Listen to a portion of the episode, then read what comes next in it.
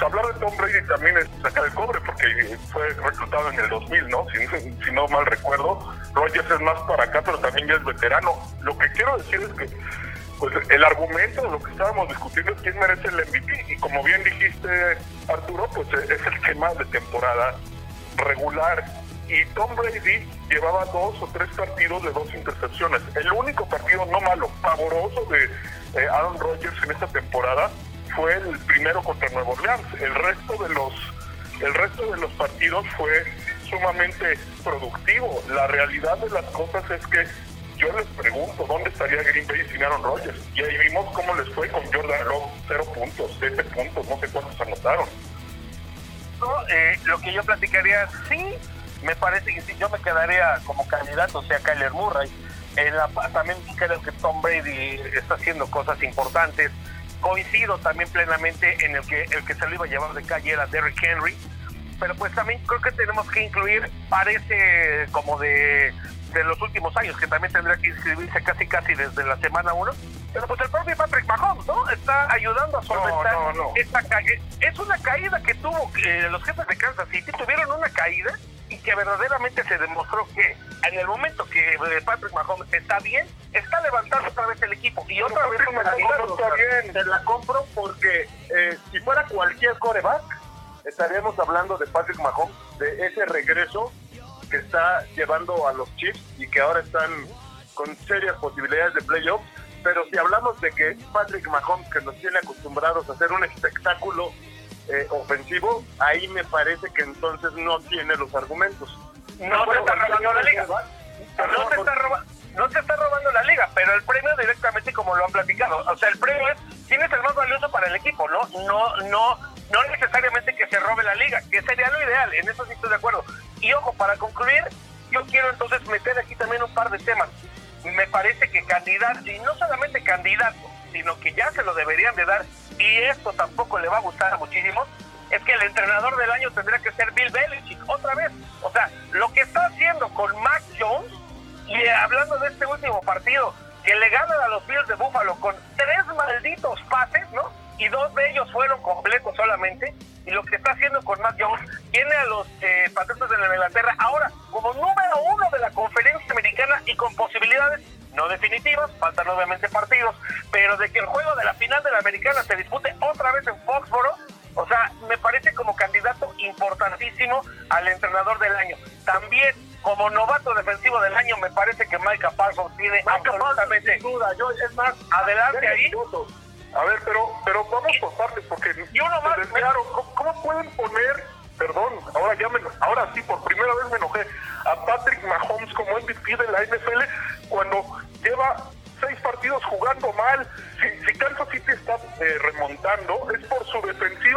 Defensiva, queda paupérrima, lleva cuatro partidos seguidos recibiendo menos de 20 puntos. Mahomes, a pesar de Mahomes, están ganando. A ver. van a ser imparables. Para mí es mi candidato a ganar el Super Bowl, pero este es otro tema. A ver, a ver, aquí está el comisionado. Para nada merece, Mahomes el MVP. Aquí está el comisionado para poner orden, señores. Tranquilícense, MSM, y cálmense, MSM, por favor. Eh, sí, voy a dar rápido mi opinión, ¿eh? Yo siento que el MVP yo siento que el MVP, coincido con Arturo, debe de ser ese jugador, ¿no? Que sin él no podrías lograr nada. Y ese jugador que esta temporada fue casi inmaculada, que no la va a poder repetir más adelante, no sé, cosas por el estilo. Eh, tomándonos del balón de oro, sí, coincido en el tema de, de, Messi, creo que no fue su mejor temporada. Y hoy creo que para Tom Brady esta no está siendo su mejor temporada. Es buena, pero no está siendo una inolvidable, vamos, ¿no? Entonces. doy, doy, otro argumento a favor de Patrick Mahomes, que obviamente el MVP junto No, no puedo creer que siquiera sea parte de la conversación más de este año. Insisto, insisto que obviamente entiendo a la perfección que no es el premio al que más yardas suma. Me queda claro. Pero sí debe de ser un factor. Patrick Mahomes es el 1, 2, 3, 4, 5, el sexto mariscal de campo con más yardas. Y Aaron Rodgers es apenas el décimo. Entonces ahí por temas de yardas, me parece que... Te, y pero aquí también estoy viendo algo a ver... Pero yo creo que hay alguien que también estamos señores, este año la temporada ha sido de muchas yardas por tierra también. Pero, pero y me parece que estamos omitiendo a alguien. Yo creo que Justin Herbert podría también estar, porque no, si, hablamos, si hablamos de alguien que es valioso ahí. Esa tacleada que hizo Justin Herbert cuando le interceptan parece de verdad que tiene ese corazón y lejos de que haya afectado a su equipo moralmente por esa intercepción, se dio en la banda, llegaron y lo celebraron, entonces... Hay, que hacer la ecuación, ¿no? Exactamente. A ver, a Rogers, a Green Bay, quítale a Rogers, me parece que no. A Kansas City, quítale a Mahomes, sí, puede solventar al, algunos minutos, quizá un partido con la defensiva, pero la temporada, los playoffs, no creo.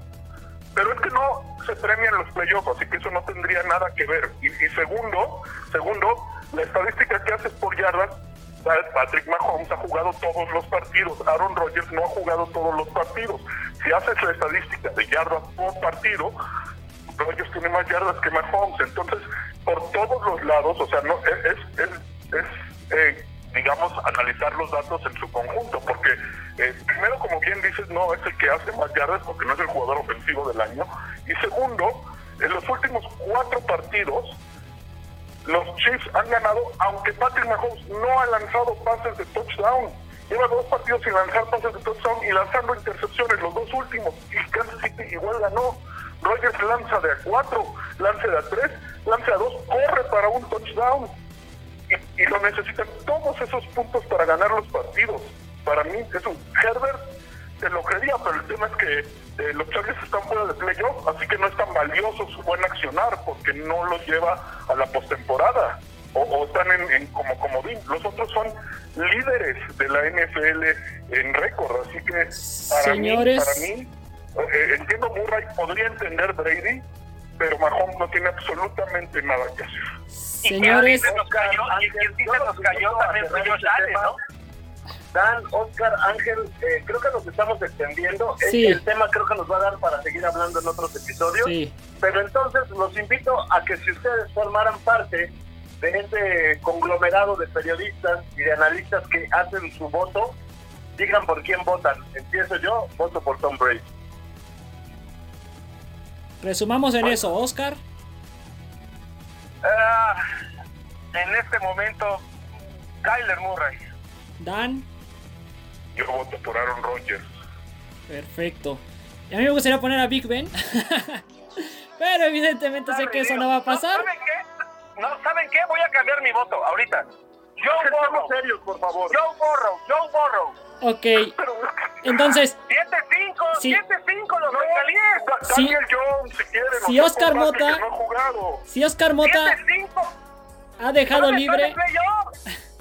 Si Oscar Mota ha dejado a Kyler Murray, yo me voy con Kyler Murray. Y para cerrar el tema, creo que el MVP también está acompañado evidentemente de tu marca como equipo, de lo que hiciste en la temporada.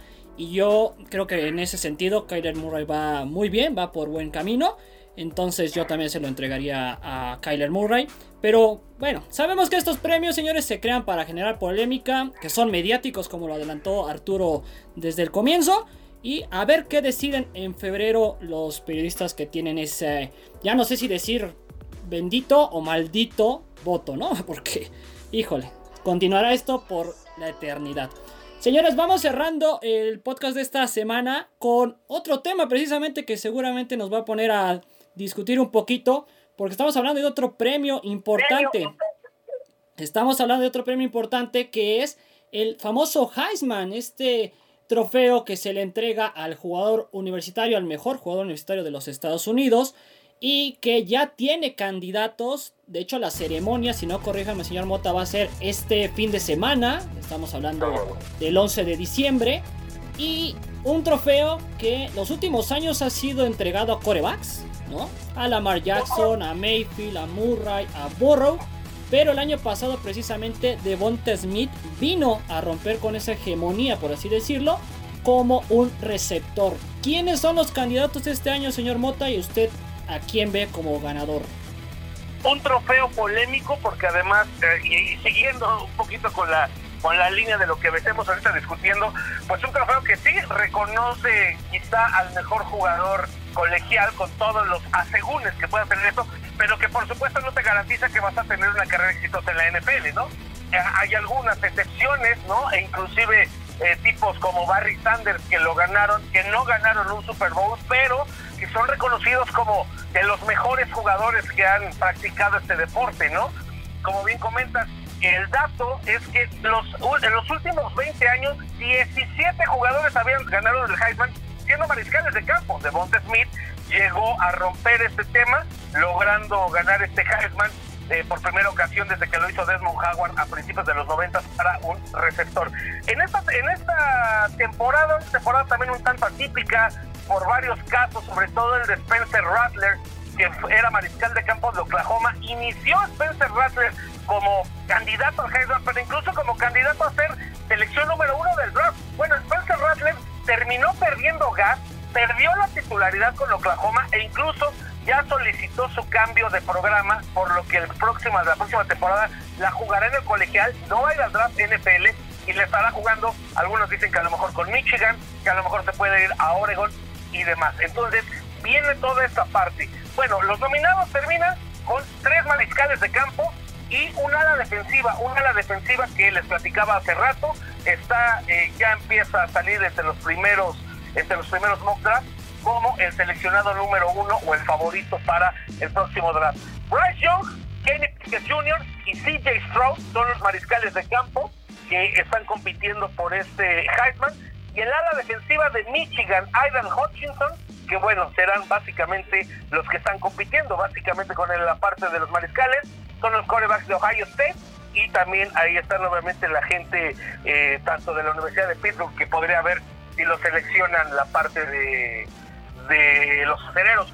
Yo creo que Bryce Young tiene, lleva mano para llevar el Heisman, principalmente por su última actuación en el juego de campeonato de la ACC, que lo había platicado eh, Ricardo la semana pasada, que se iba a disputar. Bueno, lanzó para 421 yardas, tres touchdowns, y con esto ganaron 41-24 a los Bulldogs de Georgia, y con esto, bueno, estarán obviamente en playoffs. Entonces me parece que Bryce Young es el que lleva mano, aunque Aiden Hutchinson podría ser parte de la sorpresa, que insisto, él es el que está ahorita como uno de los favoritos para ser número uno del draft. Dan Arturo, para ponerlos un poquito en contexto a ustedes y a toda la gente, platicar, estos tres corebacks tuvieron promedio de 4.000 yardas. El mayor fue precisamente el señor Bryce Young de Alabama con 4.322 y el menor CJ Stroud con 3.862. En el caso de Stroud, aparte ya recibió todos los premios posibles de su confederación, por así decirlo, del Big Ten. El Graham George al jugador ofensivo del año, el Thompson Randall al jugador también del año y el Gris Breeze al coreback del año. Pero rompiendo con el tema de corebacks, Aidan Hutchinson tuvo 58 tacleadas, de las cuales 15.5 fueron para pérdida de yardas. Entonces, más o menos con esta referencia, señores, ¿ustedes a quién se lo entregarían? ¿O se irían por el lado de las universidades? Yo, yo te diría lo primero, lo primero que te voy a decir es, por algo ganó el atleta del año de fútbol colegial Bryce Young para la Associated Press, que es la, eh, que es la firma o la asociación o, la publicación más famosa y que tiene más credibilidad en esto. Luego, te voy a decir otra cosa. Bryce Young sería, para mi gusto, el gran favorito eh, debido a que, a que con esa nominación estás hablando de que el número uno sembrado de la nación fue eh, Alabama y que va a enfrentar a Cincinnati en los playoffs y habló bien eh, Oscar Mota sobre su actuación en el campeonato de su conferencia. A mí me parece que es el candidato aburrido, porque serían dos años seguidos que lo ganaría Alabama, la misma universidad se llevaría un jugador eh, este prestigioso eh, trofeo. Y bueno, eh, pues pronto, pronto va a alzar el trofeo mañana Bryce se los puedo asegurar así, de plano, que lo va a hacer y que eventualmente tendremos a Bryce Young jugando en la NFL. Arturo. A Young me, me gusta, aunque este año, pues sí, definitivamente no está tan claro como en otras ocasiones. Está muy peleado, pero eh, Young me gusta. Y eh, yo me despido, compañeros. Les agradezco su tiempo. A la gente que nos escucha, cuando lo hagan, no se olviden que están cerca los playoffs. Y eh, sigan los picks, por favor. Y no olviden de seguirnos en las cuentas de redes sociales. Recuerden, hoy no lo hemos dicho, pero hoy es un gran día para ganar. Exactamente. me suena, me suena. Muy bien, señor Arturo Palafox, muchas gracias por estar con nosotros. Esperemos tenerlo la próxima semana. Muy bien, señores, pues cerrando un poquito el tema del Heisman y obviamente de el eh, podcast de esta semana. Eh, ¿qué, más decir, obviamente, de Bryce Young, ¿no? Eh, llevó a Alabama a ganar este, este campeonato. Se esperaba que Alabama quedara, si no corríjame, señor Mota, segundo del orden, ¿no? En los playoffs se termina quedando con el primero. No, incluso era, se esperaba que fuera tercero, porque por delante estaba por ahí otra universidad. Exactamente. Georgia, por supuesto, Exacto. y, y ahorita con el tema con Cincinnati. Los que ya no pudieron meter, por ejemplo, son Notre Dame.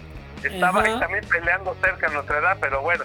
Eh, es importante, me parece que también, eh, como decía, bien decía eh, Dan Friedman, quizá en la parte de que no de que otra vez repita Alabama, ¿no? Quizás no sea tan atractivo, pero también hay que mencionar algo, ¿no? Y yo creo que regresa un poquito a lo que hablábamos ahorita con respecto al, al MVP. no, no es un, no son nominados que de calle diga se lo van a llevar, ¿no? Lo hacen un poco más competitivo hace un par de, un par de años, cuando lo termina ganando Joe Burrow, precisamente con la Universidad de, de LSU, pues sí, o sea, básicamente era él y, y, tres más, ¿no? O sea, era cantado que se lo tenía que ganar y lo terminó estrenando en el campeonato nacional. Entonces, vamos a ver lo que pasa. Yo creo que sí, tendría que ser para Bryce Y justo precisamente hablando de temas de que hay competitividad, pues Kenny Pickett es el primer finalista de los Panthers de Pittsburgh desde que estuviera ahí Larry Fitzgerald en el 2003, por ejemplo, ¿no? El propio CJ Strong, lo que hemos dicho, los otros premios que ha recibido, y que está siguiendo los pasos de Justin Fields, de Dwight Hoskins o de Chase Young, ¿no? Por ejemplo, de Ohio State. Y Aidan Hutchinson, eh, ya hemos mencionado lo que hizo tacleando y lo que hizo provocando yardas, pero sobre todo si le otorgan el premio a este defensivo de Michigan, sería de nuevo un defensivo el, ganador del Heisman desde que Charles Woodson lo consiguiera en 1997 jugando para la misma universidad. Entonces, eh, bueno, ahí está el tema. Es un trofeo, trofeo no tan polémico tal vez, pero que tiene sus eh, asegúnes, ¿no? Sus porcentajes ahí repartidos. Y una vez que lo entreguen, pues ya estaremos hablando la siguiente semana de si fue justo o no que lo haya ganado John, Pickett, Stroke o Hutchinson. Muy bien, señores, pues así llegamos al final de este podcast. Muchísimas gracias una vez más a ustedes por su tiempo, por su participación. El tema de los picks, como lo ha dicho Arturo, bueno, pues ahí yo se los dije, se los avisé. Oscar Mota es último de 6. O sea, si hablamos de, mediocridades, pues ahí está el señor Mota. Eh, el señor, primero, después un intercambio de balón. El señor Alex Madrid también sigue como primero. Y los demás andamos deambulando ahí entre el segundo y el quinto lugar. Así que, ¿algo más que agregar, señor Oscar Mota? Pues rápidamente solo felicitar a la selección mexicana de flag football de Tocho Bandera femenil y varonil que obtuvieron ambos la medalla de plata en el Campeonato Mundial de Israel. Ambos cayeron contra Estados Unidos, por supuesto potencia en este deporte. Y hay que echarle mucho ojito, por supuesto, a estas selecciones, porque yo sí creo que puede ser un deporte olímpico para Los Ángeles 2024. Hoy un gran día para ganar. Perfecto, Oscar. Muchísimas gracias, amigo. Qué bueno que no hubo antidato y qué bueno que hubo un buen dato, definitivamente. Y ya estaremos hablando entonces del flag football para los Olímpicos. Dan Friedman, ¿algo más que agregar, amigo? Pues nada más complementando lo que decías cuando Charles Woodson ganó para Michigan el Heisman. Su compañero de campo como coreback se llamaba Tom Brady. Así que ahí nada más eh, hablando de la tradición de Michigan en fútbol americano colegial y eh, pues haciendo las cosas con Oscar Mota, si me enojo es de fútbol americano, es una gran persona a la cual saludo y admiro, pero no por su conocimiento del fútbol americano, porque casi me dice que Trevor Lawrence merece ser MVP a este, a este a este paso. Así que les pido y les mando un saludo a todos. Eh, Amigo, estamos básicamente igual. El hecho que le vayas a los gigantes de Nueva York a mí me, me permite y tener un poquito más de consideraciones contigo, porque digo, no, ha sufrido ya demasiado. Bueno, tiene más títulos que Dallas en la historia, así que ahí lo dejo. Bueno, así paren, vamos Hasta, hasta, los leones de Detroit, entonces hay que meternos también en la plática otra vez. Muy bien, señores, muy bien. Eh, qué bueno que yo no dije Mac Jones, porque si no me iba a colgar el señor Dan Friedman. Obviamente sé que Mac Jones aspira a ser novato del año, pero también ya entendí que Dan es de mecha corta en temas de fútbol americano, así que vamos a llevárnosla tranquilo. Es viernes, vamos a terminar bien la semana. Y qué mejor que la terminen ustedes también con este podcast de Sport Ball. Muchísimas gracias por habernos acompañado. Sí, síganos en las redes sociales. Estamos como arroba Sportball1 en el caso de Twitter. En Spotify y en las otras plataformas de audio nos encuentran como Sportball. Cada semana un podcast nuevo, un podcast diferente y un podcast muy entretenido para todos ustedes. Yo soy Ángel Estrada, muchísimas gracias por habernos acompañado. Y los acereros de Pittsburgh, no puedo decir que van a ganar porque han perdido y de fea manera ante Minnesota. Nos vemos en la próxima, hasta pronto.